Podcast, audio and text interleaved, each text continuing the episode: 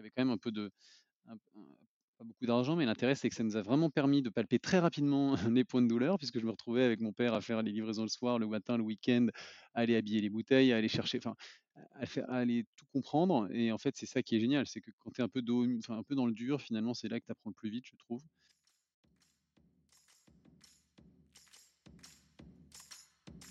Bienvenue sur Comment t'as fait, le podcast de ceux qui veulent comprendre concrètement comment les autres ont fait. Je m'appelle Julien Hatton, je suis cofondateur de l'agence de communication BuzzNative et je vous propose de partir ensemble à la rencontre d'entrepreneurs et dirigeants passionnés et passionnants, pas toujours dans la lumière, mais qui font pourtant rayonner leur structure et leurs équipes. À ces profils au parcours non linéaire, audacieux ou encore atypiques, je n'ai qu'une seule envie, leur poser la question comment t'as fait? Si vous aussi auditeur, vous rêvez de découvrir les coulisses et le quotidien de nos invités, que vous soyez entrepreneur averti, débutant ou en devenir, abonnez-vous et embarquez avec moi chaque semaine pour des épisodes d'une heure qui vous feront gagner des années d'expérience. C'est parti Bonjour chers chers auditeurs, aujourd'hui pour ce nouvel épisode de la saison 4 du podcast Comment t'as fait Les rencontres d'entrepreneurs, j'ai le plaisir d'accueillir Édouard Roy, cofondateur et CEO de Grinclair, le groupe qui détient les marques Champagne EPC et Oros Provence. Salut Édouard Salut Julien, très heureux d'être là. Mais écoute, avec grand plaisir pour enregistrer avec toi aujourd'hui. Euh, on va parler ensemble entrepreneuriat, rencontres, vin, voilà, que des sujets passionnants et on va essayer de comprendre ton parcours, ce qui t'a mené à devenir entrepreneur, à également investir dans d'autres sociétés Épicurien, tu es plein d'ambition, tu as mis l'idée à la minute et on verra comment tu fais pour tout gérer de front. Tu nous raconteras aussi comment tu as fait pour trouver tes associés avec notamment des anecdotes pour le moins surprenantes. Un épisode qui s'annonce inspirant. Pour cela, nous aborderons ton expérience en trois grands chapitres. Le premier, c'est comment tu as fait pour passer des études à entrepreneur. Ensuite, on évoquera comment tu as fait pour monter une maison de vin qui livre 500 000 bouteilles par an. Et enfin, c'est quoi la suite pour ton entreprise c'est quoi le plan? Ok pour toi? Ça me paraît pas mal. Bon, eh ben écoute, euh, avant de commencer, instant promo euh, pour le podcast euh, Comment t'as fait et le livre Comment t'as fait, je vous invite, chers auditrices, chers auditeurs, à vous le procurer. cette synthèse des 80 premiers épisodes et de mes 12 années d'expérience entrepreneuriale qui reprend le cycle de vie de l'entreprise, de comment t'as fait pour trouver ton associé, comment t'as fait pour vendre ta société, en passant par comment t'as fait pour lever des fonds, pour surmonter les galères. Voilà, vous trouverez dans chacun des chapitres des informations super importantes pour qui veut entreprendre ou qui est déjà entrepreneur, un témoignage inédit que vous ne retrouvez pas dans le podcast et une liste de questions à se poser pour passer au mieux cette étape du cycle de vie de l'entreprise. c'est fini pour l'instant promo. Edouard, c'est à toi. Je te laisse te présenter avec tes propres mots. Là, c'est libre et après, j'ai pas, mal de questions pour toi. Eh ben, déjà, à nouveau très heureux d'être avec toi aujourd'hui. Moi, je m'appelle Édouard Roy, j'ai bientôt 32 ans. J'ai grandi en région parisienne, en l'occurrence, et j'ai eu un bac, un baccalauréat scientifique, puis ensuite j'ai eu l'opportunité de rentrer en école de commerce, dans laquelle j'ai fait un master en entrepreneuriat, et qui m'a amené bah, effectivement aujourd'hui à diriger, avec mes deux associés, avec Camille et Jérôme, le groupe Grinclair qui, détient les marques la marque de champagne EPC et la maison de Provence Rose. Et avant, toute chose, bah, je suis un grand épicurien, j'aime beaucoup bien manger, j'adore cuisiner et j'aime beaucoup le sport. Ok, bah écoute, bon, tout ça, bon, on a quelques points communs. je pense que ça va le faire. super, bah écoute, merci pour ta présentation libre. Je propose qu'on aille dans ce, dans ce premier chapitre. comment tu as fait voilà, pour passer des études d'entrepreneur Quel a été le déclic? Tu dis 32 ans, hein, finalement, tu es, jeune. je dis ça aussi pour moi au passage, parce que je pas beaucoup mais, mais voilà, qu'est-ce qui a fait qu'à un moment donné, bah, tu as eu un déclic et tu t'es dit, OK, je veux entreprendre dans ma carrière? Comment ça s'est fait?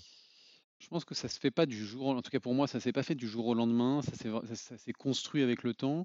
ça a commencé mais pour autant je pense que ça ça en tout cas pour moi, ça a démarré vraiment très tôt. j'ai toujours pris du plaisir à entreprendre des petites choses. Ça va aller de tu vois, de la vente du brin de muguet, le 1er mai où, évidemment il y avait il y avait un sujet, pécunier derrière, hein, mais pour autant ça m'intéressait, à l'organisation de petites choses où j'essayais toujours de revendre des choses, me mettre sur les brocantes, faire des choses, des d'achat, de revente, ça a toujours été un peu en moi et ensuite de cela, je dirais qu'il y a eu aussi un certain nombre de rencontres qui ont permis ça, notamment celle avec mon meilleur ami avec qui on a notamment monté une société qu'on a toujours, mais et qui lui est entrepreneur dans la tech, dans sur une autre société aujourd'hui. Ça a été aussi ça qui a été structurant, mais rencontrer aussi avec des personnes plus âgées, plus, beaucoup plus matures que nous, qui nous ont, un peu fait rêver. En tout cas, on a été sensibles à leur discours. Donc ça, ça a été les premiers éléments. Le deuxième, ça a été aussi, bah, l'arrivée en école de commerce où là, tu côtoies différents différents profils à travers tes professeurs, à travers ceux qui viennent aussi témoigner de leur activité professionnelle. Et puis après, bah, je pense que c'est, c'est très philosophique ce que je veux dire, mais tu vois, je suis toujours un peu dans la quête du bonheur, la quête de de toujours être heureux et j'ai eu l'impression que l'entrepreneuriat me permettait d'assouvir, si évidemment on y arrive, mais bah, quelque chose qui pour moi était très important, c'était la liberté et j'avais l'impression que la liberté était dans ma quête du bonheur, tu vois? Et du coup, bah, tu mets tout ça en musique, ça m'a donné cette envie-là et heu et ensuite de cela, bah, les études, heu, voilà, je me suis fait spécialiser en en entrepreneuriat avec toujours cette volonté, voilà, bah, de cette recherche de la liberté, cette recherche du bonheur et puis, bah, bah, les choses se sont faites, mais là, je peux en parler très longtemps si je vais jusqu'au bout, mais en tout cas, ça a commencé comme ça. OK, mais donc du coup, avant finalement de rentrer dans ces, dans ces études plutôt de commerce et d'entrepreneuriat, quand tu dis: «J'ai Mmh. fait d'abord un cursus, scientifique», à ce Ouais. moment-là, quand tu es au es lycée, et que tu fais un bac S, j'imagine du Mmh. coup, Mmh mh. hem, tu pas idée que tu veux entreprendre ou tu tu te dis déjà, tu sens le l'étincelle ou le truc venir? Non, non, j'en sais absolument rien, j'en sais absolument rien. Je sais juste que, voilà, je prends du plaisir à créer des à créer des choses, à essayer de les d'organiser des des des petits des petites choses. Vraiment, on parle de trucs, très basiques, hein, mais tu vas nous mettre dans dans l'organisation des choses du lycée, de me mettre dans l'organisation de de de fêtes avec mes amis, de, bref, c'était des choses assez basiques, donc non, tu as absolument pas cette, cette conviction-là, à la base, moi, j'hésitais surtout je dirais que le 1 élément, ça a plutôt été ma volonté d'arriver rapidement dans la vie active, de vite toucher à du concret. Puisque j'avais la ch j'avais l'opportunité de rentrer en prépa ou de faire une école post-bac. J'ai fait une école post-bac, donc j'ai fait l'ESCA en l'occurrence et et ça a été un choix qui a d'ailleurs, créé quelques discussions en famille, mais peu importe, aujourd'hui, je suis très SK, content c'est d'avoir fait. Angers? Ouais, exactement, OK. exactement et en fait, j'ai fait ce choix-là et aujourd'hui, je le regrette pas du tout parce que, bah, c'est je pense ça ça répondait à mon besoin du moment et c'est ce qui m'a construit aujourd'hui. OK, alors j'ai j'ai plein de questions après pour toi, parce que là, on parle de champagne, de rosé, donc on pense à plutôt Reims, la Provence, toi tu dis que Mmh j'ai grandi en en région parisienne. Oui. c'était quoi toi ton environnement, si tu veux, familial quand tu étais plus jeune? Est-ce que tu étais, déjà autour de ces sujets-là? Est-ce qu'il y avait des entrepreneurs autour de toi ou pas du tout? Ah oui, j'ai été j'ai été baigné dans ces sujets-là, et j'ai été baigné dans une dans une forme d'entrepreneuriat qui est ne enfin même pas une forme, c'est de l'entrepreneuriat. Des ma ma mère et mon père, sont issus tous les 2 de de familles agricoles, donc où mes grands-parents des 2 côtés étaient agriculteurs et viticulteurs du côté de mon père, Mmh donc en Champagne. Mon grand-père participe à la fondation d'une coopérative en 1967, coopérative viticole et bah, en fait, finalement, des agriculteurs, c'est des entrepreneurs puisque chaque année, ils remettent tout en jeu avec la avec tout tout à livrer, tout à faire et donc ça, oui, j'ai baigné là-dedans et j'ai passé beaucoup de temps en Champagne et j'ai côtoyé du coup forcément, bah, l'univers viticole et donc l'univers viticole champenois depuis mon plus jeune âge, oui. Ouais, parce que je me posais la question si, heu, tu vois, quelqu'un qui connaît pas du tout, comme moi, enfin qui est pas baigné, heu, dans dans la jeunesse, dans ces, heu, dans ces milieux, se dit: «Tiens, demain, je vais entreprendre, dans le champagne ou dans le rosé». Bon, je pense que je pars pas avec des points d'avance, quoi. Bah, après, tu vois, tu pourrais si tu avais discuté avec, heu, avec Camille aujourd'hui, tu aurais pu lui dire ça, tu aurais dit: «Bah oui, mais finalement, ça a été la rencontre qui a fait que» parce que Camille nous a rencontré Jérôme et moi qui étions issus d'un terroir d'un d'un terreau un peu plus champenois qu'elle, puisqu'elle n'avait rien à voir avec la Champagne, mais c'est ce qui a fait que ça a fonctionné aussi et c'est cette Mmh. complémentarité qu'on a recherché aussi, heu, heu, avec Camille. C'est qu'elle venait, elle était chez Procter& Gamble, heu, dans rayon dans la partie dentifrice. Elle ne connaissait rien au champagne, mais ça a été une immense force pour nous parce que, bah, elle est arrivée sans a priori, sans avis personnel et c'est cette froideur dans l'approche qui lui a permis et qui nous a permis, du coup, derrière, de créer une stratégie marketing, aujourd'hui, je pense, a nous a pas mal porté. Alors on va parler de ça justement parce que, tu vois, par rapport à ce que je disais, la question que je posais, c'est Camille, du coup, s'est associée avec des profils qui, eux, ont connu ça. Quelqu'un qui part vraiment de zéro, toi qui se dit: «Bon, le premier collaborateur qu'il faut que je recrute, c'est quelqu'un qui vient de ce milieu». Voilà, je pense qu'effectivement, c'est un peu plus compliqué pour lui. Donc, on parlera de cette rencontre et de comment vous avez fait pour, pour vous associer. Moi, ce que je voudrais pour, pour continuer aussi sur toi, donc tu disais, tu as vécu, tu as baigné dans ce dans ce milieu. Est-ce qu'à un moment donné, ça a été Très jeune, un sujet pour tes parents que tu prennes la suite ou pas? Enfin, tu as peut-être des frères et sœurs, enfin, comment tu est-ce que tu te sentais prédestiné à ça ou ou c'est vrai qu'après c'est revenu sur sur le sur le tapis quand tu as décidé d'entreprendre?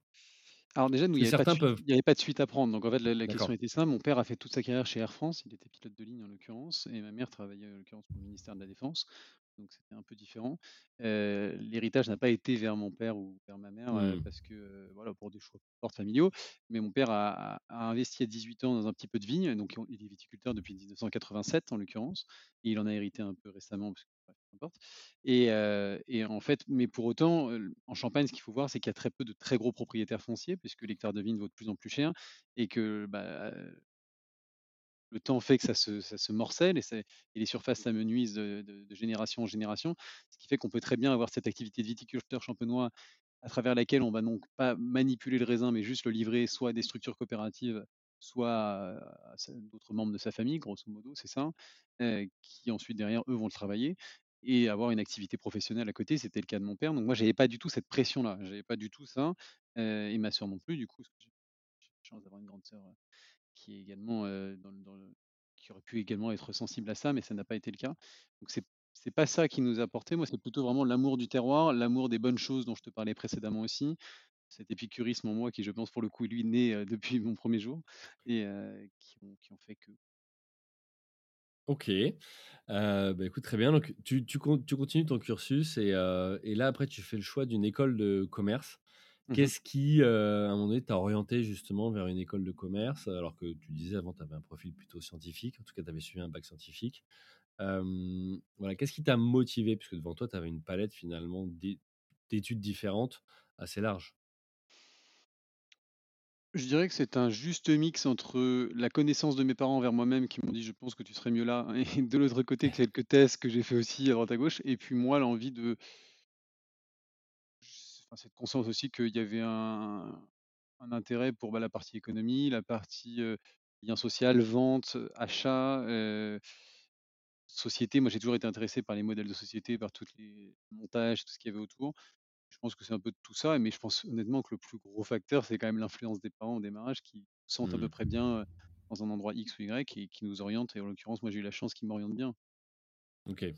Et Donc c'est alors ça là, qui qu'est-ce que qu'est qu'est-ce que tu apprends à ce moment-là qui fait que, derrière, soit tu gagnes en confiance en toi, soit tu te dis: «Bah, OK, ça va être, le bon moment, je vais pouvoir me lancer assez rapidement»?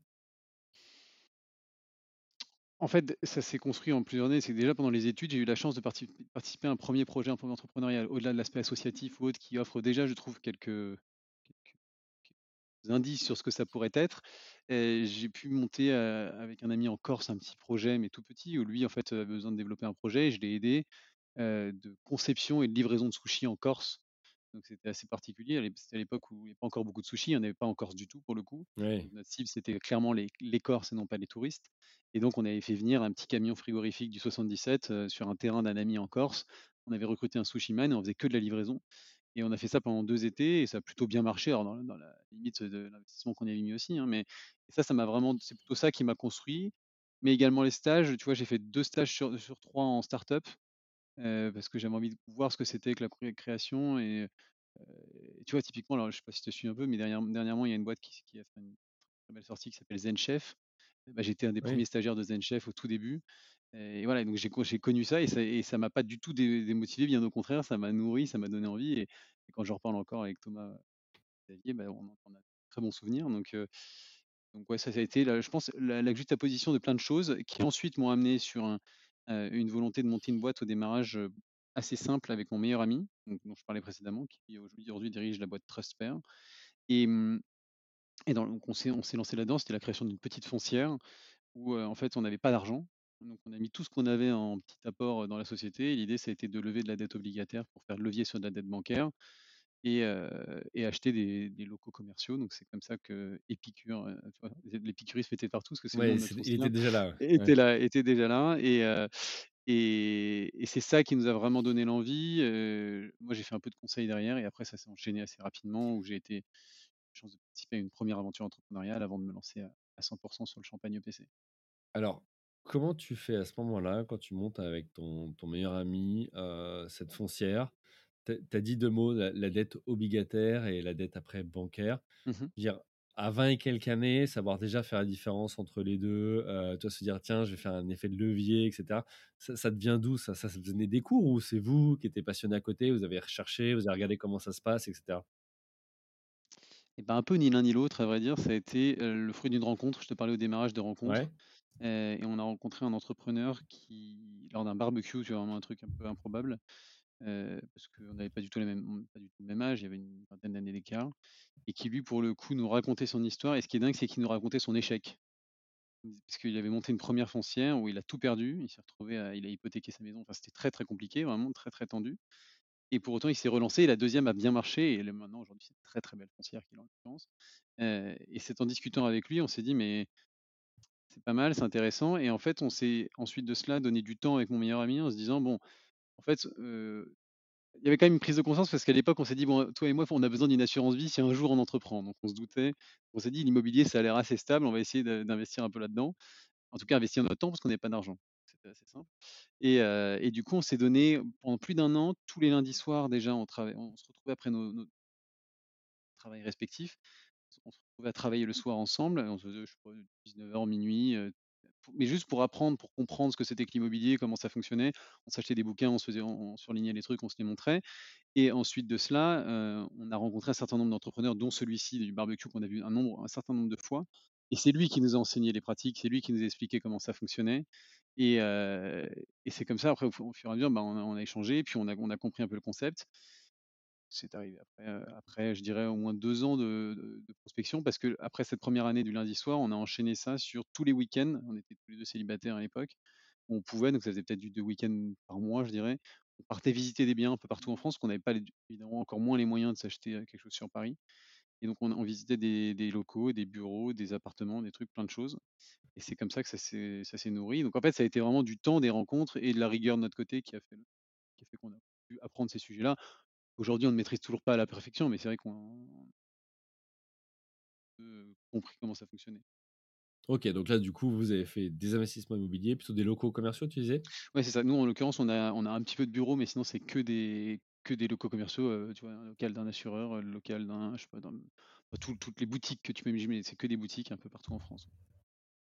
OK, donc ça, vous avez ça finalement en parallèle de chacun vos Ouais, entreprises, ouais, respectives. ça. Heu, OK, bon, super.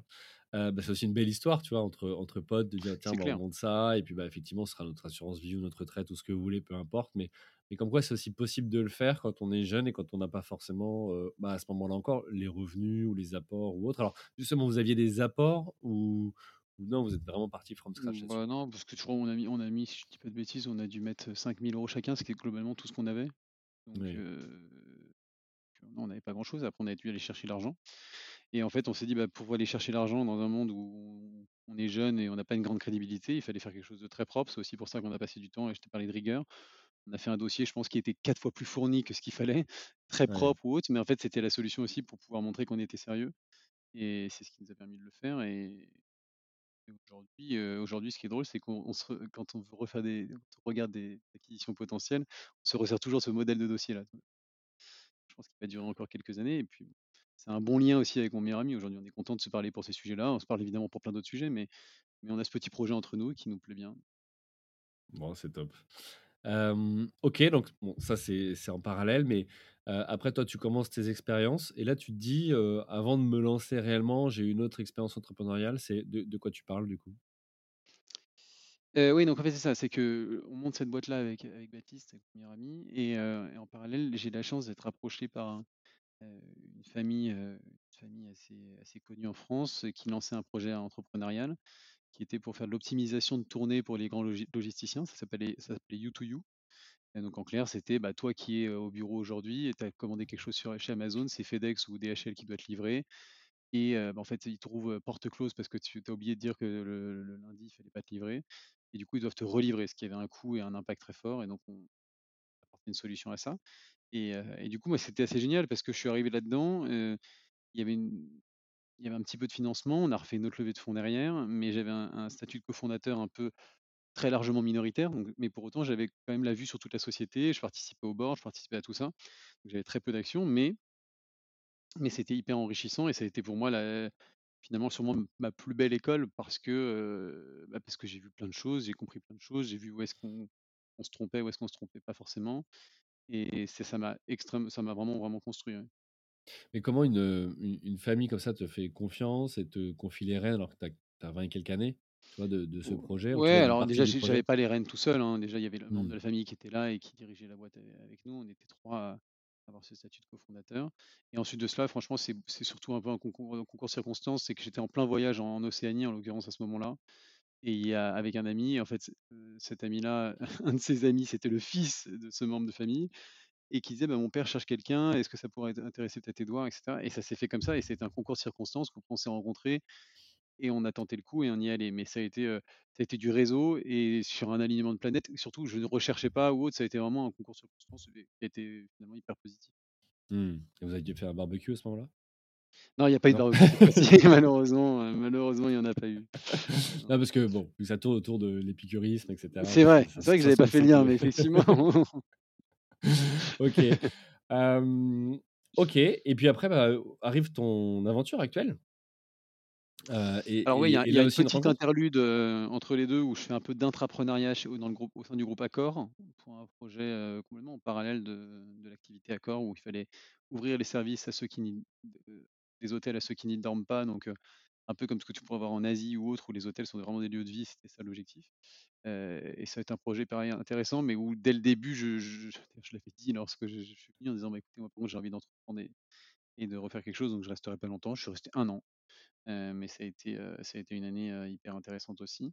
Et effectivement, là, à ce moment-là, le champagne a commencé à naître puisque, le projet était déjà né plusieurs années avant, puisqu'on a commencé à travailler sur le projet avec mon père en 2011, qui était un tout petit projet père-fils et heu et c'est à partir de effectivement fin 2016 où là, le projet s'est vraiment accéléré. Bah, déjà parce que les vins étaient prêts.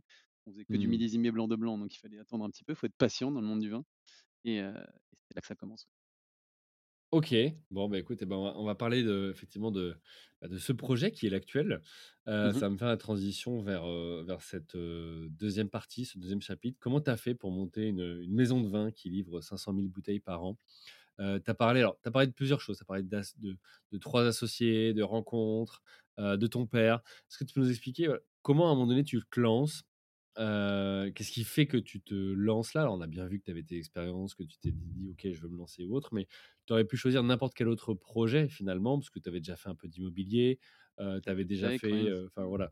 Donc, tu aurais pu partir vers d'autres mondes, le monde des startups ou autre, et non, toi, tu reviens à quelque chose qui est, voilà, qui est lié à la terre, qui est le champagne, qui est du temps long aussi, comme tu dis, parce que la complexité, c'est que, bah, oui, tu veux dire, tiens, l'année prochaine, on veut faire x2, d'accord, mais est-ce que tu as la capacité de produire x2 Est-ce que la météo va être clémente ou pas? Enfin voilà, il y a plein de sujets, plein de, plein de paramètres à prendre en compte sur ce, sur ce marché. Voilà, est-ce que tu peux nous expliquer un petit peu tout ça? Alors, Là, il y a de quoi faire trois heures, je sais. Tu commences par ce que tu veux. Non, non, non, mais en fait, ce qui est intéressant, c'est que dans ta question, j'allais te donner une réponse et ça la ça nourr ça nourrit encore plus la réponse que je voulais te donner. C'est que, bah, ma réponse initiale, c'était: «Je pense qu'il faut un peu de folie, en fait, au démarrage et un peu de de de être un peu aveugle sur certains trucs». Tu vois, je dis souvent que ma femme, elle elle m'a fait quand même une confiance de dingue le jour où je l'ai appelée. Je lui ai dit: «Voilà, je pense que, la maison de champagne que j'ai lancée avec papa, j'ai envie d'en faire quelque chose de beaucoup plus gros. Je pense que ça pourrait vraiment marcher». Et je pense qu'elle a cru que en moi sans forcer en fermant les yeux sur toutes les problématiques que tu viens de citer parce qu'elles sont bel et bien réelles et donc donc c'était c'était un peu ça. En fait, c'est parti de déjà effectivement d'un projet avec mon père. Heu, mon père, et moi, on a commencé à travailler sur un projet où qu'on a des vignes en Champagne, on s'est dit: «Bon» on a été voir la coopérative familiale dans laquelle nous sommes adhérents, auquel mon mon grand-père avait participé lors de la fondation et et on leur a demandé donc de mettre de côté, des cuvées blanc de blanc millésimées. À partir de ça, on a attendu un peu et effectivement, on a sorti une première marque, mon père et moi, qui s'appelait Alain Édouard. On n'a pas été des monstres de marketing. Alain, le prénom de mon père, Édouard, le mien. Et toi. Mais et une fois de plus, avec très peu d'argent, puisqu'on avait mis 10 000 euros au capital de la société Alain Édouard, comme qui devait couvrir, bah, la création du site, le BFR, les achats tous les achats divers, les transports, les les il y avait quand même un peu de un beaucoup d'argent, mais l'intérêt, c'est que ça nous a vraiment permis de palper très rapidement les points de douleur, puisque je me retrouvais avec mon père à faire les livraisons le soir, le matin, le week-end, aller habiller les bouteilles, aller chercher, enfin, à aller tout comprendre. Et en fait, c'est ça qui est génial, c'est que quand tu es un peu dans le dur, finalement, c'est là que tu apprends le plus vite, je trouve. Et et en fait, ce qui m'a la première petite la petite la 1 petite voix, c'est que déjà je sortais de mon première premier premier premier élément, je dirais, pardon, c'est que je sortais de l'aventure heu, entrepreneuriale dont je te pa dont je te parlais et j'avais vraiment envie de faire une où là, cette fois-ci, j'aurais la main mise et je voulais surtout un un je voulais surtout un sentiment d'appartenance très fort. Je voulais m'engager pleinement et en fait, ça, c'est vraiment le point de départ et ensuite de cela, bah, la maison, heu, de champagne Alain Édouard qu'on avait développée avec mon père, on s'est retrouvés sur des événements, tu vois, à l'Opéra Garnier, au Festival de Cannes ou autre, sur des trucs où c'était improbable qu'on y soit. Il y a toutes les maisons qui veulent y être ou autre. J'avais zéro réseau dans le truc et en fait, bah, en essayant de pitcher le truc, heu, en y allant complètement à l'aveugle finalement et sans aucune connaissance des us des us et coutumes, bah, c'est ça qui m'a un peu nous a permis de nous différencier et d'arriver dans deux trois endroits sympas là, et comment tu as fait pour ça? C'est que tu es allé voir des ah des é bah des ah bah, là, j'ai pris des mon LinkedIn ouais, ouais, exactement. J'ai vraiment été dans le dur, j'ai prospecté dans le dur et c'est tout, hein. Donc tu as dit: «Voilà, mail, heu, je vais vous faire goûter, on peut être partenaire, nous on fournit, les bouteilles et en échange on a de la visibilité», c'est ça? Ah alors c'est même pas ça, on facturait les bouteilles, hein, on les on les D'accord. facturait. C'était, heu et c'est mais parce que moi je ne savais pas qu'il y avait des échanges contre visibilité. En fait, je ne savais rien de ce D'accord. milieu, donc c'était assez simple. Je j'avais jamais acheté de champagne puisque forcément on était toujours en familial, heu, on utilisait le champagne familial à la maison. Donc donc c'est ça qui était hyper intéressant, c'est que je connaissais un peu la partie évidemment vigne, heu, la partie derrière, mais la partie en aval, je ne savais rien du tout. Mais tu verras, je j'y arrive, heu, et ça a quand même certaines limites. Mais du coup, c'est ce qui nous a permis, bah, de comprendre qu'il y avait quand même, heu, un coup à jouer parce qu'après dès qu'on se déplaçait, heu, sur les événements ou autres, on sentait qu'il y avait une vraie réceptivité, une vraie envie de de, bah, donner un coup de main, de faire marcher d'autres maisons de champagne et mmh et c'est à partir de ce moment-là où j'en ai parlé à ma femme, je lui ai dit: «Écoute, là, je pense qu'il y a quelque chose à faire, je sens qu'il y a quelque chose à faire, mais par par contre, je me sens pas du tout de le faire tout seul». Me «Bah, pourquoi?» et tout. Je dis: «Bah, en fait, la partie distribution, je me rends quand même compte que, OK, on a un peu de chance sur deux trois coups, mais bon, sur le long terme, ça va va pas être fou. Il faudrait vraiment que j'arrive à rencontrer quelqu'un qui connaisse parfaitement la partie commerciale, la partie business, et développement de marque au niveau commercial» et en fait, ça, je lui dis ça en janvier 2017, juste après avoir déposé les ouais, ouais, peut-être février et un mois plus tard, dans le plus grand des hasards, je rencontre donc Jérôme. Alors soit, je rentre vais directement là-dessus, mais du coup, si on reprend, ta question initiale, c'est Bah, déjà d'avoir testé pas mal de choses, ensuite d'être un peu aveugle sur pas mal d'autres et ensuite ça a été vraiment l'audace, je pense, qui a fait ça et l'envie vraiment de m'engager pleinement puisque là, prendre pour le coup un projet, qui touche à un produit que j'aime beaucoup et qui en plus, colle à mes valeurs, notamment d'épicurien et en plus de ça, mettre un une dimension familiale dedans, bah, j'étais engagé à fond et je pense que c'est là où tu es le meilleur. Après c'est mon avis, hein, c'était Oui, les planètes étaient alignées pour toi et tu y trouvais, un intérêt et et ça nourrissait, à la fois, ta passion pour les montages et cetera, euh, comme tu disais, la Mmh, famille, le côté, épicurisme et cetera. OK. exactement. Très bien et donc là, alors, c'est un projet qui naît avec ton père, mais tu as parlé d'autres associés. Alors comment Mmh comment ça a évolué ce projet? Comment tu l'as construit? Et déjà, tu vois, je je tiens à faire un un une une parenthèse, mais je trouve ça super intéressant ce que tu dis, le côté bah, en fait, je me suis lancé, mais à un moment donné, je me suis rendu compte que sur ça ou ça, j'aurais besoin d'un expert ou de quelqu'un d'autre ou toi, parce que parfois on, on bute, on reste sur un sujet, on essaie de le craquer par soi-même, on n'y arrive pas et on perd du temps, de l'énergie, de l'argent aussi. Mais en fait, parfois, voilà, s'ouvrir à autre chose permet, euh, mais que ce soit des associés ou pas, hein, ça peut être euh, d'autres personnes qui t'aident, des mentors, euh, etc. Ça te permet parfois de faire des déclics et de passer des caps que, que tu n'as pas réussi. Donc, donc toi, là, tu te dis à ce moment-là, il me faut, faut, faut onboarder d'autres profils en tout cas, il faut que je m'entoure. Et donc, tu as commencé à faire ces rencontres, notamment Jérôme, avec cette anecdote de comment tu l'as rencontré. Ouais, c'est ça. Bah, pour rebondir sur ce que tu viens de dire, en fait, il y avait l'amb l'ambition était là. Je me suis dit: «Si on y va, c'est pour faire un vrai gros truc il faut être très humble et très lucide sur ses capacités». Et Effectivement, je n'avais pas cette capacité très forte sur le marketing et pas cette capacité sur la distribution. Et Jérôme, effectivement, en fait, ça je vois son profil sur LinkedIn, il voit le mien. On se connecte sur LinkedIn, mais on ne se parle pas. Et quelques semaines plus tard, je vais dans un hôtel, à l'époque, j'habitais dans le 17 17e arrondissement à Paris. Je vais dans un hôtel et on se rencontre là-bas. Donc par hasard total et on commence à discuter et en fait, Vous êtes là on reconnus juste sur les photos? ah bah, oui, en fait, on on avait on avait on s'était quand même ajouté. Moi, j'avais vu son profil, je m'étais dit: «Tiens, il est intéressant ce profil». Mais bon, Ouais, voilà, tu vois, je m'étais pas dit rien de plus et en fait, du coup, j'ai été lui parler et je lui ai pitché le projet que j'avais à ce moment-là, si tu veux. Je lui ai dit: «Voilà, il est» d'accord. que Jérôme est un peu plus âgé aujourd'hui. Moi, je vais avoir 32 ans, lui, il en il vient d'en avoir 49. Heu et donc heu, donc je lui pitch le projet en me disant: «Bon, bah, qu'est-ce qu'il va en penser?» à l'époque, je me dis pas que ça va être mon associé, c'est ça qui est assez drôle. Et puis, heu, je me rappelle le premier soir où je le rencontre, j'appelle mon père derrière je lui dis: «Écoute, j'ai rencontré quelqu'un là, pourrait être intéressant et cetera de creuser» et en fait, on a creusé et on s'est donné vraiment les chances de se connaître aussi. C'est qu'il y a eu cette première rencontre, mais après il y a eu énormément d'heures et de de journées de travail ensemble, le matin avant que j'aille travailler, le soir après en rentrant pendant des mois pour apprendre à se connaître. Tu vois, je suis allé dans la sa maison dans la maison de campagne de sa femme, heu heu, pour rencontrer sa femme dans un cadre complètement autre. On a vraiment pris le temps de se connaître et heu et tu vois, donc on se rencontre en mars et je crois qu'on se lance vrai et on la levée de fonds se clôture en novembre 2018. Donc il aura fallu un peu de temps avant que ça se mette en place. Et, lui, il était déjà, il était déjà sur un projet, il était libre euh, sur le marché. Enfin, justement, parce que de là à se connecter, rencontrer quelqu'un, alors par hasard à l'hôtel, tu lui pitches. Alors lui, il est peut-être euh, dans un autre moment où ton pitch, euh, c'est pas son sujet du soir. Euh, il est peut-être en poste, il a peut-être déjà une boîte. Enfin, voilà. toi, la probabilité de Ah devenir non, associé mais je après, elle est faible. Ah non, mais c'est ça qui est assez incroyable et c'est pour ça, ça fait ça fait hyper storytelling et pour autant c'est totalement vrai. Parce qu'en fait, lui, donc avant de de faire Champagne EPC avec moi, il est il a fait son début de carrière chez Nicolas Feuillatte. Lui, il est champenois d'origine.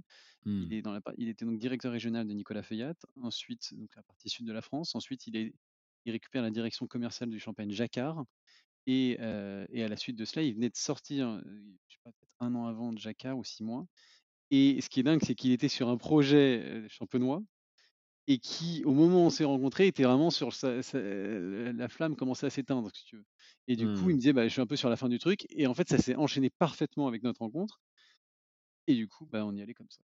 Donc heu, Bon, comme quoi, tu donc vois, oui, ça fait ça paraît dingue, mais il parce y a une que Parce que parfois, tu es là, tu rencontres des gens, tu dis: «Ah, je l'ai reconnu, mais est-ce que je vais lui parler, pas lui parler?» tu vas pas le déranger, puis à un moment, tu dis: «Bah, même, c'est l'opportunité de fou» et voilà et ça crée parfois des des des des relations et enfin, voilà, en tout cas, c'est intéressant. J'ai aussi des anecdotes comme ça, voilà. Le jour où j'ai Ouais, mais je suis déménagé, je suis parti de Paris, tu vois, pour aller à Londres, tombé sur le PDG d'une des plus grosses boîtes de France qui était là en bas, tu vois, de chez moi, pas du tout habillé costard. On a discuté 10 minutes et et c'est super intéressant finalement de se rendre oui. compte qu'on était qu'on était voisins. En fait, on s'en veut jamais d'aller à à la rencontre des gens, je trouve. Alors évidemment, tu peux toujours tomber sur des gens plus ou moins intéressants, mais dans les faits, tu t'en veux jamais de l'avoir fait.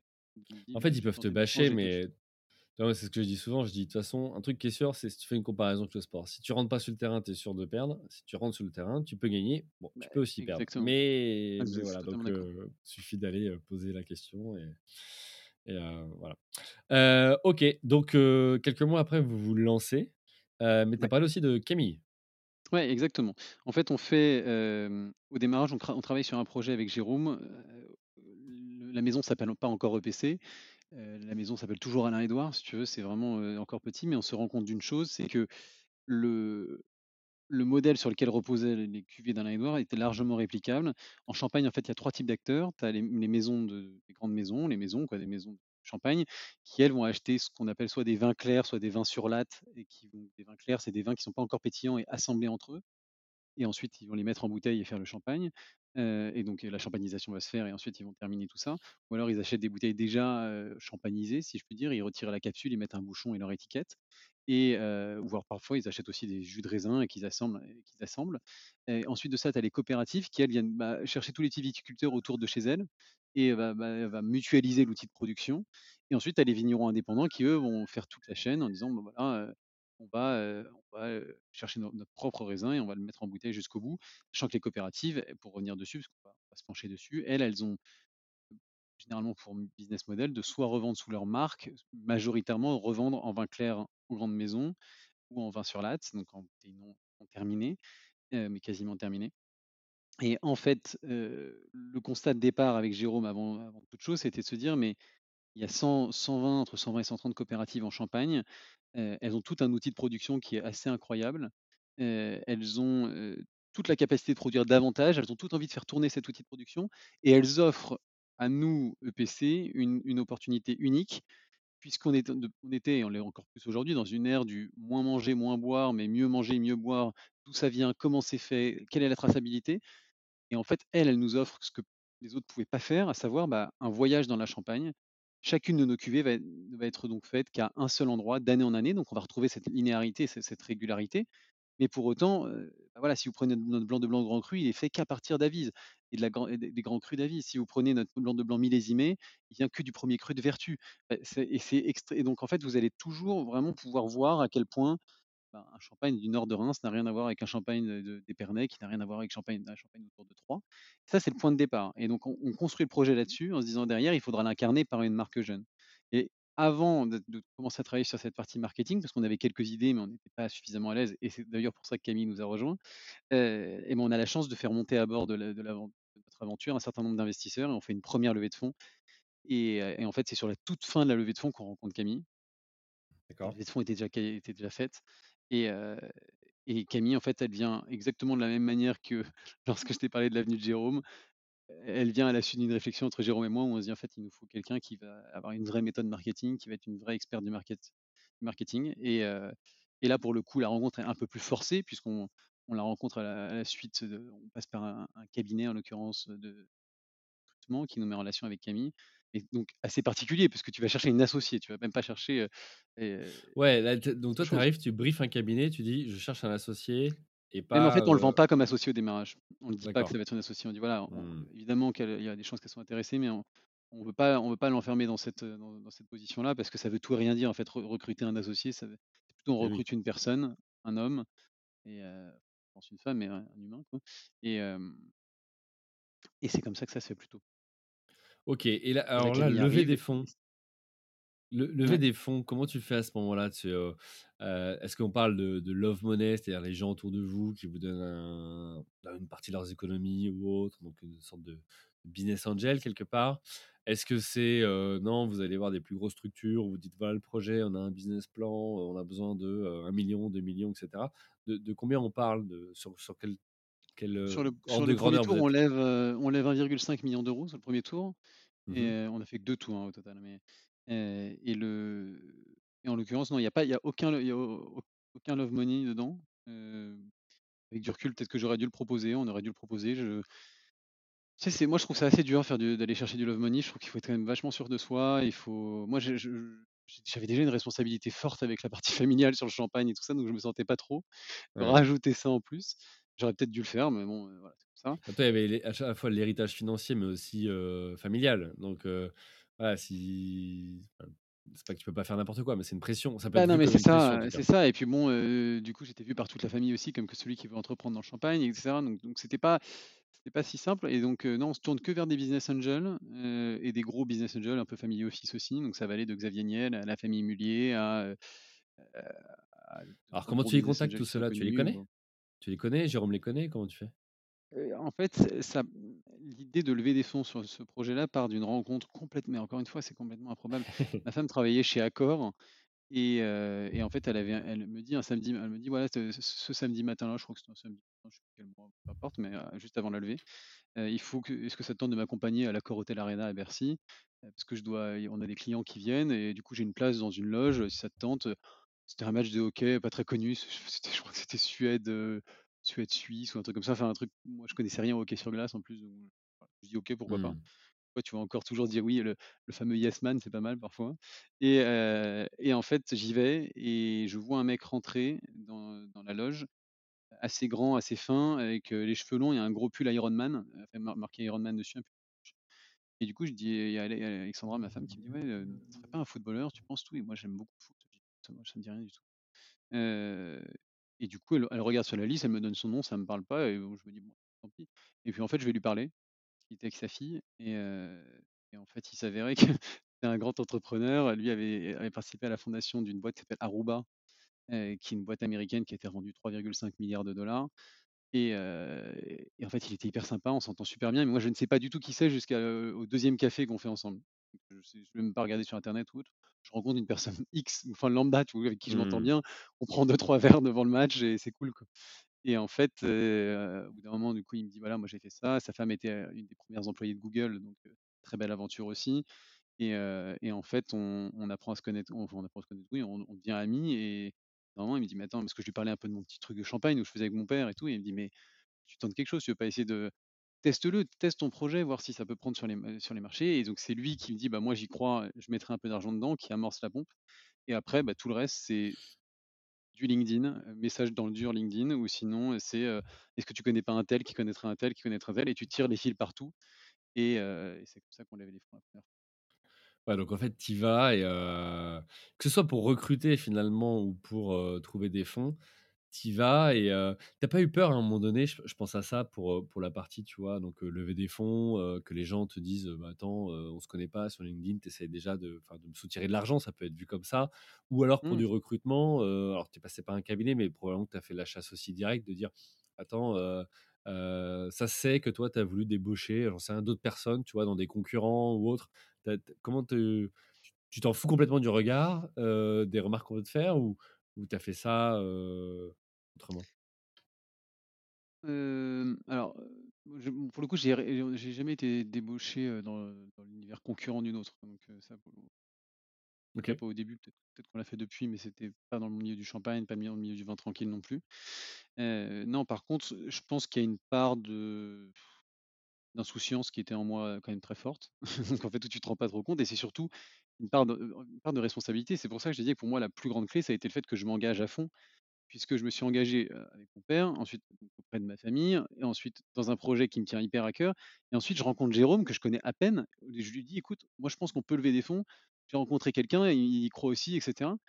Donc en fait, tu es empreint d'une responsabilité qui fait que tu es tellement dos au mur que tu as pas d'autre choix que de réussir. Donc en fait, tu t'oc t'occultes complètement la partie: «Peut-être que je vais déranger ou pas». Si je les dérange, en fait, c'est pas grave parce que moi j'ai mon objectif et je veux je veux l'atteindre et je vais l'atteindre. C'est plutôt ça qui m'a guidé. OK, bon, ça marche. Donc, heu, bah, pour pour revenir sur Camille, donc Camille arrive et là, heu, c'est là où, heu, bah, vous faites évoluer le marketing et du On coup, crée tout en fait, hein. On crée tout à ce moment-là, hein. Il y avait rien. heu, alors du coup, pourquoi, on est passé de Alain Edouard à, Champagne EPC? Ça veut dire quoi EPC? Bah, EPC pour revenir à mes premiers amours, c'est pour épicurien. Donc en fait, ça a été une vraie stratégie et j'ai trouvé ça génial de la part de Camille. Elle m'a dit: «Moi, notre avis ne vaut rien, seul celui des consommateurs compte». Elle a créé une grosse base d'ambassadeurs. Ensuite de cela, elle a pris son téléphone, ses papiers, ses feuilles imprimées et elle est allée un nombre d'heures sur les quais de gare et les quais de métro, enfin les quais de métro en l'occurrence, de de Levallois, pour tester toutes nos idées et en fait, à chaque fois, on bah, tu vois, bord d'un train, enfin, quand tu attends un train, tu es hyper tu es dans le profil parfait puisque tu as pas trop le temps, tu as pas trop envie de nous accorder du temps, pour autant, tu as rien d'autre à penser et donc tu vas nous Et tu donner un sais que ça avis va qui pas est durer assez longtemps? spontané et exactement et en fait, du coup, c'est exactement la spontanéité qu'on cherche et donc et Camille, elle est venue nous voir au bout d'un moment en disant: «Écoutez, moi, je» on avait une liste de noms qui était sortie, dont EPC évidemment. Et tu vois, il y avait d'autres noms dedans et quand on faisait les tests, elle avait une méthode qui était pour moi assez infaillible. Il y avait 3 choses. Déjà, le 1er filtre, c'était sur les fameux quais de métro en montrant des visuels ou autres, qu'est-ce qui ressortait, qu'est-ce qui ressortait pas. Ensuite, elle faisait exactement la même chose sur la partie, table ronde, mais après le test le plus fort, c'était qu'on appelait entre 250 et oui 400 personnes même. Donc là, je t'appelais, je te dis: «Voilà, bah, j'ai cette liste de noms, pour notre maison de champagne. C'est quoi ton top 3?» Tu me donnais ton top 3. Je raccrochais et je te rappelais 2 heures après sans t'avoir prévenu. Je te dis: «Au fait, alors, c'est quoi du coup, les marques de champagne que tu as préférées?» Et en fait, dans 90% des temps, les gens avaient tous oublié sauf EPC. Ils ne D'accord. que d'EPC et là, on s'est dit: «OK», donc et Camille nous a dit: «En fait, de toute manière, on est dans un écosystème concurrentiel qui est extrêmement dense. Si» et là là, tu ressors tes bouquins de marketing et de stratégie. C'est si on veut émerger dans cet écosystème, il faut suivre la stratégie océan bleu et non pas océan rouge. Si on va dans l'océan rouge, on va aller dans un truc, où on va copier les entre guillemets «copier les autres», donc faut qu'on choque et donc elle nous a embarqués dans cette affaire-là et on y on croyait à fond avec un nom extrêmement en rupture. On est la seule maison de champagne non patronymique. On est la seule maison alors maintenant, les lettres ne sont pas alignées, heu, ensuite de cela. On est la seule maison à avoir une étiquette asymétrique, hem et en fait, elle nous a dit aussi: «On va aller plus loin» et ça, ça a été été des mois et des mois de travail. On va aller chercher un une 1re plateforme de marque qui aujourd'hui n'existe plus, mais qui est intéressante de revoir avec, heu, du recul, qui va être assez clivante, volontairement pour justement aller encore plus dans cette réaction et c'est comme ça qu'on présente la marque le dix le 11 juin 2019 avant de commercialiser ses 1res bouteilles le 30 août. Et tu vois, EPC, moi, je cherchais avant, heu, notre épisode, je me suis dit: «Alors, il y a le E d'Édouard, il y a le C de Camille, le P», j'arrivais pas à le relier. Je me suis dit: «Mince, mais Jérôme, il est pas dans l'histoire» et tu vois? Non, mais c'est intéressant parce que parfois, tu pourrais te dire: «Bon, on s'est pas embêté, heu, on prend les initiales de chacun ou ou» voilà et comme tu Mmh, l'as dit, dans ce marché-là, c'est souvent des noms patronymiques et et on va essayer de de de de faire honneur soit à l'histoire, soit parce que c'est untel qui l'a lancé. Bon, on va mettre son nom et puis donc hem, OK. OK, bah, écoute, très bien. Je vois que le temps avance et j'ai encore plein de questions pour toi donc ça, c'était les débuts de, voilà, de comment tu crées cette maison de vin. Aujourd'hui, toi, tu tu tu es à la tête, d'un groupe qui détient plusieurs marques. Donc on a Champagne Mmh mh. EPC, mais on a aussi, Oros Provence. Mmh l'i mh. l'idée, si tu veux, c'est que là, tu nous expliques de comment tu passes finalement d'une marque, d'un produit, qui est plutôt dans la Champagne, à, heu, bah, en gérer 2 avec un autre qui est dans la Provence. Alors, est-ce que tu as aussi des problématiques de trajet, enfin d'organisation, d'équipe? J'en sais rien, je sais pas comment tu fais. Mmh et puis, bah, surtout, c'est comment tu passes tu nous as dit que tu as levé des fonds, donc tu avais des moyens pour le développer, mais bah, de, je me lance et je fais probablement quelques bouteilles à, je livre 500 000 bouteilles, par an. Maintenant, c'est plus du tout la même organisation, j'imagine? Non, non, c'est sûr. Bah, en fait, c'est c'est c'est dingue parce que tu as envie de dire quand quand j'ai envie de te dire que ça a été progressif, mais quand tu regardes, ça fera que 4 ans qu'on a expédié la première bouteille de de de PC en août, Oui, là. c'est très court finalement. Non, ça va ça va finalement assez vite. Surtout avec on a eu la chance d'avoir un triptyque, heu, grève, gilets jaunes, covid qui a été, heu, évidemment très positif.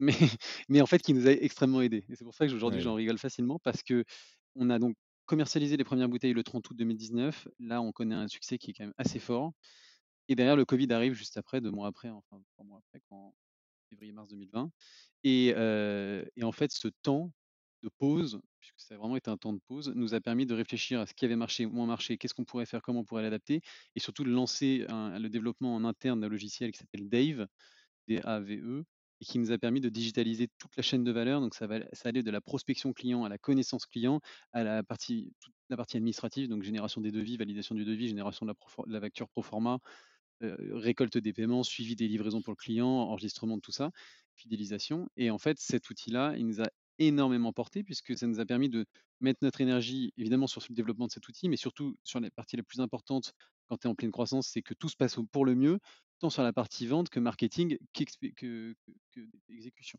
Et la partie logistique, tu l'as bien sous-entendu, c'est que c'est une partie complexe. Quand tu commences à expédier des centaines de milliers de bouteilles, ça devient technique. Mmh. Et heu et donc en fait, bah, potentiellement de la casse. Enfin, je veux dire, tu livres pas quelque chose qui est incassable voilà. ou autre. Enfin voilà, tu peux avoir du retour ou de la casse. Ouais, c'est sûr, donc donc ça, c'est clair et donc ça, c'est le premier pilier. Le deuxième pilier qui nous a permis de nous d'être d'être là où on en est, même si la route pour moi est encore très longue, on a encore plein de choses à faire et pour nous, on est encore tout petit.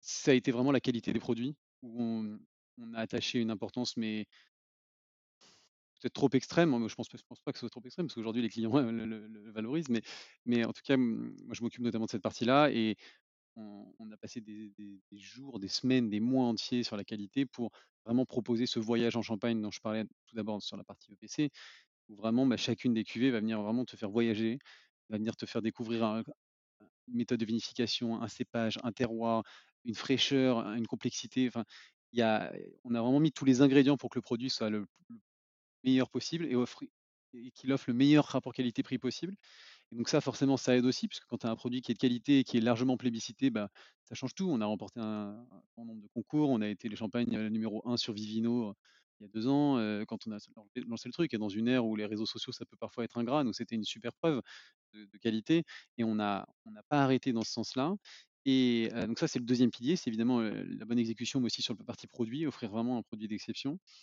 et ensuite de cela, c'est l'équipe, en fait, tout simplement. C'est qu'on a une équipe fantastique. Heu, alors évidemment, on n'a jamais été toujours rose, hein. C'est quand tu racontes ça, tu as l'impression que c'est toujours hyper facile Mmh. cetera. Non, on s'est planté, on a fait plein d'erreurs, on a essuyé un certain nombre de plâtres, mais aujourd'hui et depuis le début, on a quand même une équipe en place qui est incroyable, qui transmet une passion, une énergie et encore une fois, bah, c'est encore de l'exécution finalement, hein. Quand il met toujours ça, c'est voilà, c'est essayer de faire les choses mieux que les autres, apporter quelque chose de différent, sans pour autant, dénigrer les autres. C'est pas du tout notre vie au contraire, heureusement qu'ils sont là les autres parce qu'ils nous aident beaucoup et ils portent l'appellation et heu, je pense que voilà, Heu, mais mets tout ça bout à bout, bah, ça aide. alors aujourd'hui, vous êtes combien et ça donne à peu près quoi comme chiffre?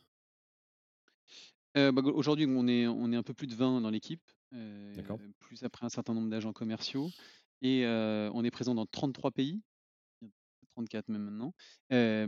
Et aujourd'hui, bah, comme tu l'as dit, on va expédier, cette année, aux alentours de 500 000 bouteilles, donc à la fois sur un mix majoritaire champagne et une partie Provence aussi avec la maison Auros, donc A-U-R-O-S-E.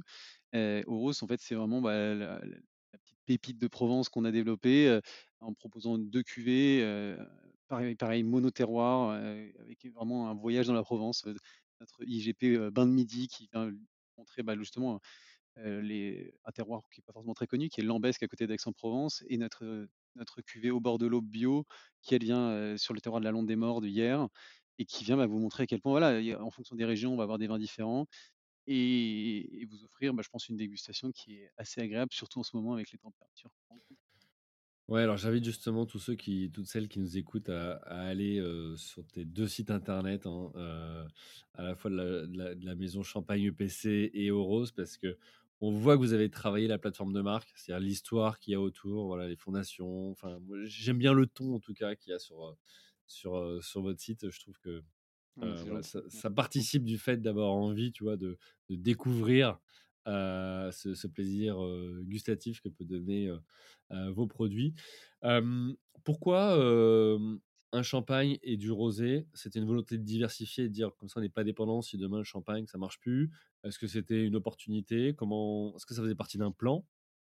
Notre c'est un mix de plusieurs réponses. Notre enjeu depuis le début, ça a été vraiment de se dire: «On veut incarner demain on veut répondre aux attentes et aux en aux enjeux du monde actuel». C'était vraiment ça notre, raison d'exister depuis le début. Au démarrage avec Champagne EPC, mais en fait, ce qui a été assez dingue, c'est que le projet est né de la demande de nos clients. Ils nous ont dit: «Mais en fait, on adore vos champagnes, vous travaillez super bien le produit, est-ce est-ce que vous que vous faites du rosé en Provence? On cherche des bons rosés» et cetera? Et c'est là où on s'est rendu compte qu'il y avait tu vois, sur le champagne, on répondait à une problématique qui était de dire: «Bon, bah, j'aimerais en savoir un peu plus sur le champagne. Il y a plein d'offres de champagne, mais qu'est-ce qui fait que je dois payer ça plus cher ou autre?» et donc nous, on est arrivé avec une offre moderne et avec une offre, très transparente pour le consommateur et on a réduit, un certain nombre d'additifs et cetera. Là où sur la Provence, c'était beaucoup plus il y a une énorme offre de rosé, mais j'ai tellement peur de me tromper que je sais plus quoi choisir. Mmh. c'est pas du tout la même barrière à l'achat et du coup, on a on s'est dit: «Bah, en fait, il y a peut-être quelque chose à faire» et on s'est rendu compte qu'il y avait vraiment quelque chose à faire, sur cette, sur cette région-là on s'est donné plusieurs mois pour apprendre. Moi, je connaissais pas bien cette région, heu, Camille et Jérôme non plus, donc on et pareil, une fois de plus, bah, on a on a été rencontrer des professionnels, des experts qui nous ont enseigné un peu deux trois choses et puis après on a suivi vraiment la méthodologie, EPC et pour nous, ça a pas du tout été dans une logique de compenser EPC ou autre, c'est plutôt c'est même extrêmement complémentaire puisque les saisonnalités sont inversées. Le champagne, c'est plutôt la fin d'année et le rosé plutôt l'été. Les plus gros marchés sont les mêmes, France, États-Unis, Angleterre, et ensuite de cela, l'acheteur est le même. C'est-à-dire que celui qui achète du rosé, il achète du champagne et inversement. Donc, Mmh. Pour nous, c'était assez, fluide et c'est ce qui fait qu'au final, aujourd'hui, bah, toute l'équipe, s'est imprégnée parfaitement de de rose dans le OK. discours et dans l'approche. Alors tu me fais du coup une transition vers le dernier chapitre et donc, c'est quoi la suite, pour ton entreprise? Le plan, voilà, pour ces ces 2 marques? Est-ce qu'il y aura une troisième marque derrière? Est-ce que vous allez compléter l'offre autour de de l'épicurisme justement? Et peut-être, hein, peut-être que c'est ça le plan. Est-ce que tu peux nous partager, voilà, ta vision pour les années à venir, et heu, comment tu comptes t'y prendre? Ce qui est sûr, c'est qu'on est jeune et on a envie d'encore faire plein de choses. On est qu'au tout tout, début d'une aventure incroyable. Heu, je te parlais tout à l'heure de la partie technologique qu'on a développée avec Dave, qui aujourd'hui nous porte et va nous porter de plus en plus dans les prochaines années. De l'autre côté, on a les 2 maisons qui se développent bien et effectivement, on s'interdit pas d'en créer d'autres. Pour l'instant, on est très bien avec ces 2 maisons-là, même s'il y a des nouveautés qui arrivent bientôt.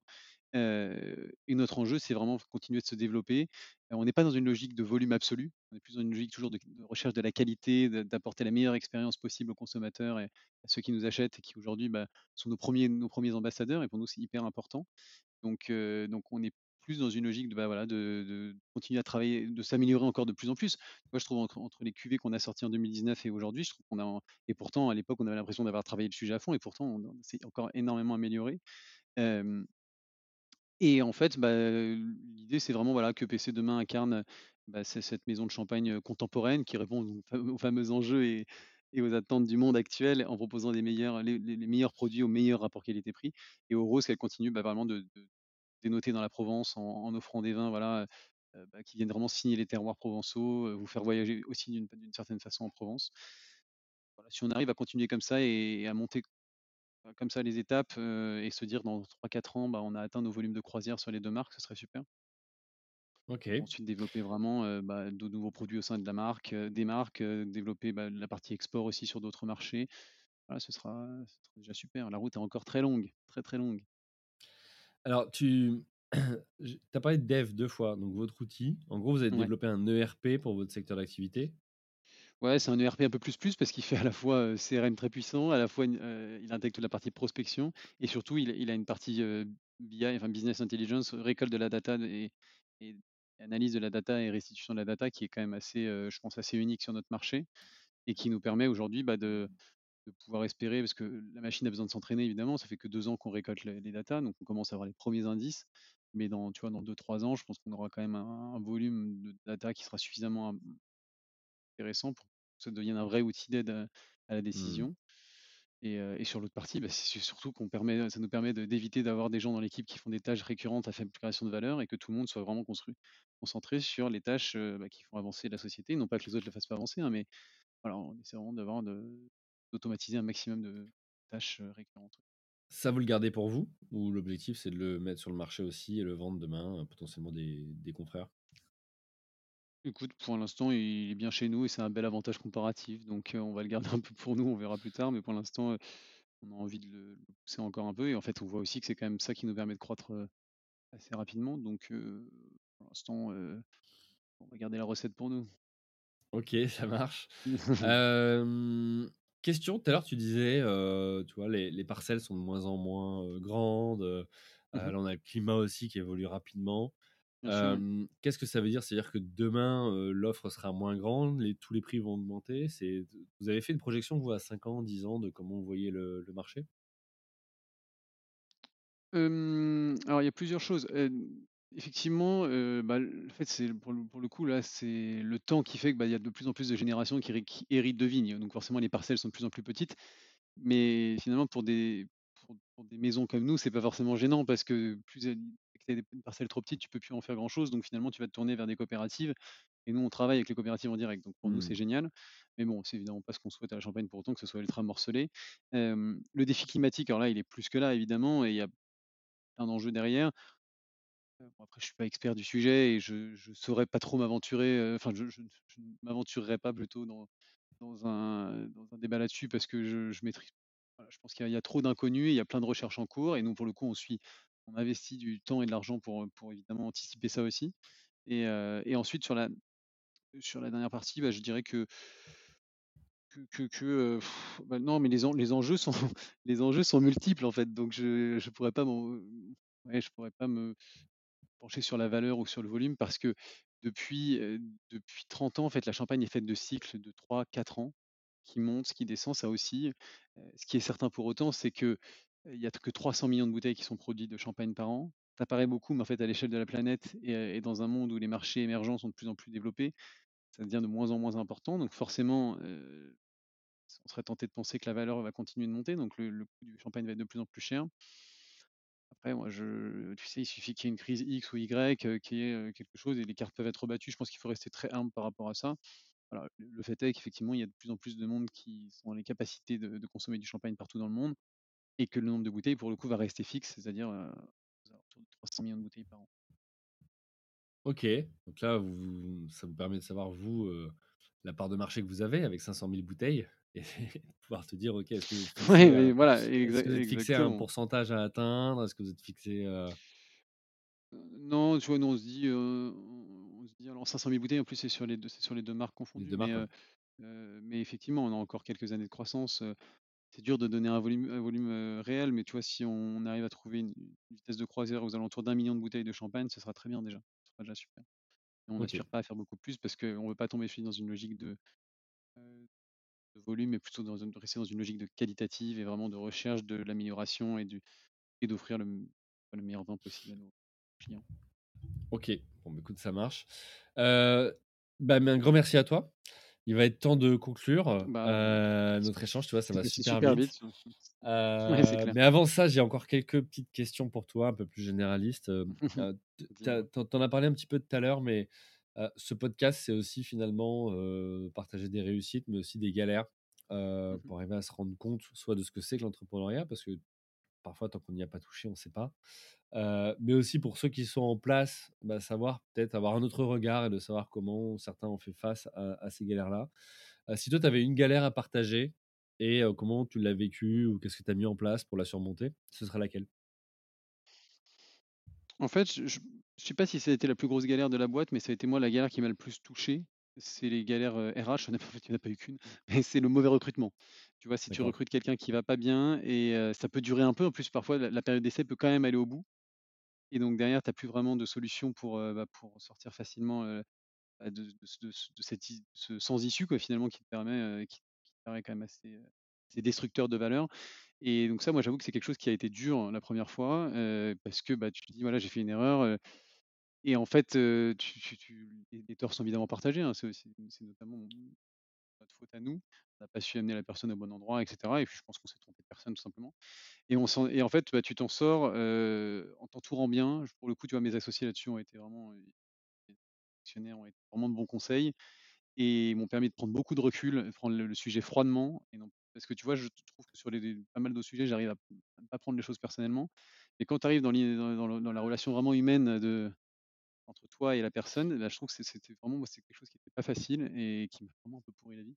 Donc donc ouais, je dirais prendre beaucoup de recul, voir les choses beaucoup plus froidement et mais pour autant pour autant considérer vraiment la personne en face pour que finalement les 2 se quittent, sur un bah, sur un au revoir qui est totalement, cordial et qui répond aux attentes des 2 quoi. Alors c'est plus facile à dire sur le sur le papier qu'en vrai, mais parce que quand mes actionnaires me donnaient les conseils, je disais: «Ouais, ça paraît facile», mais en réalité, ça se passe vraiment comme ça à la fin quoi, mais mais bon, Ouais et puis après on le sait, tu tu créais pas une boîte pour licencier ou pour ne pas garder Bah non, mais c'est ça, donc c'est un vrai échec en partie, fait. heu, voilà.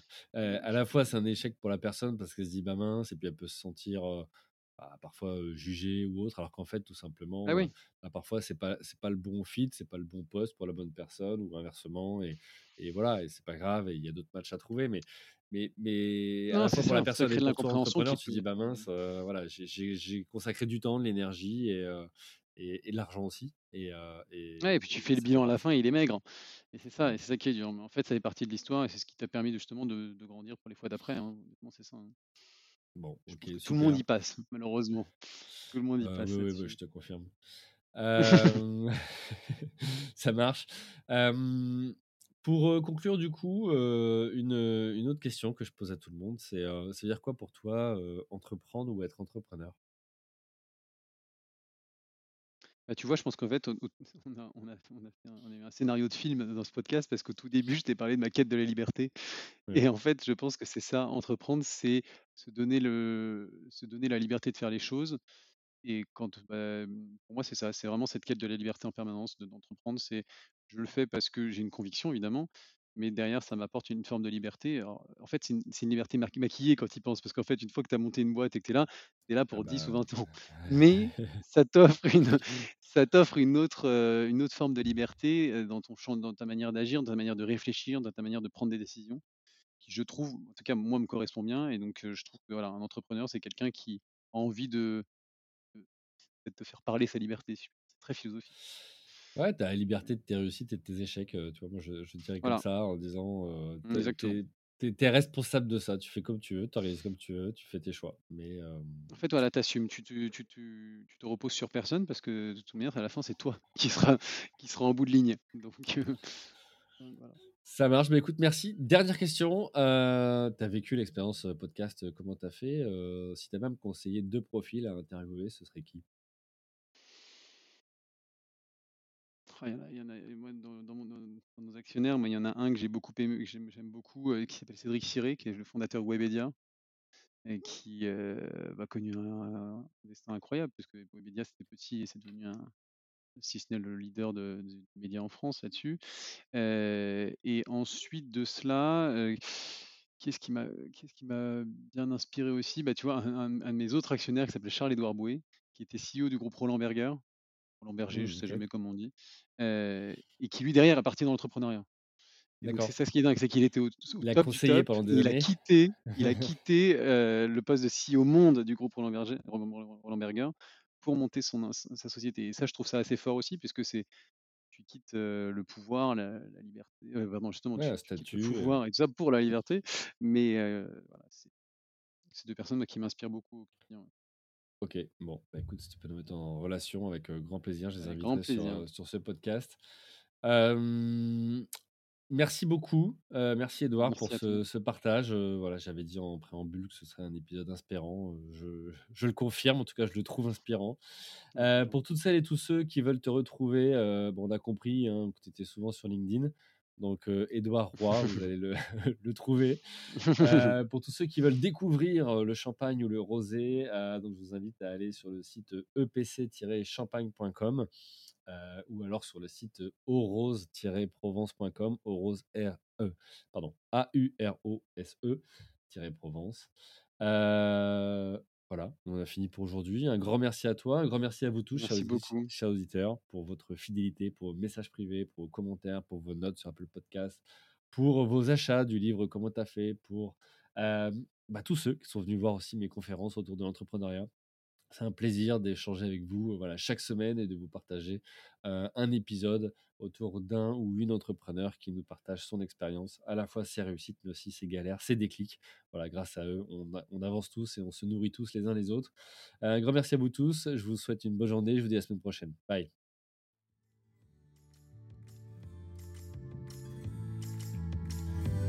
Merci à vous, chers auditeurs, d'avoir suivi l'épisode jusqu'au bout. Si vous êtes arrivé jusqu'ici, c'est que le podcast vous a plu. Alors, pour nous aider à continuer, rendez-vous sur votre plateforme d'écoute de podcast préférée et laissez-nous un avis 5 étoiles avec un commentaire positif ou un message pour notre invité du jour. Parlez du podcast autour de vous, c'est le meilleur moyen de nous aider à vous proposer du contenu de qualité. C'en est fini pour aujourd'hui. Un grand merci à vous et à la semaine prochaine.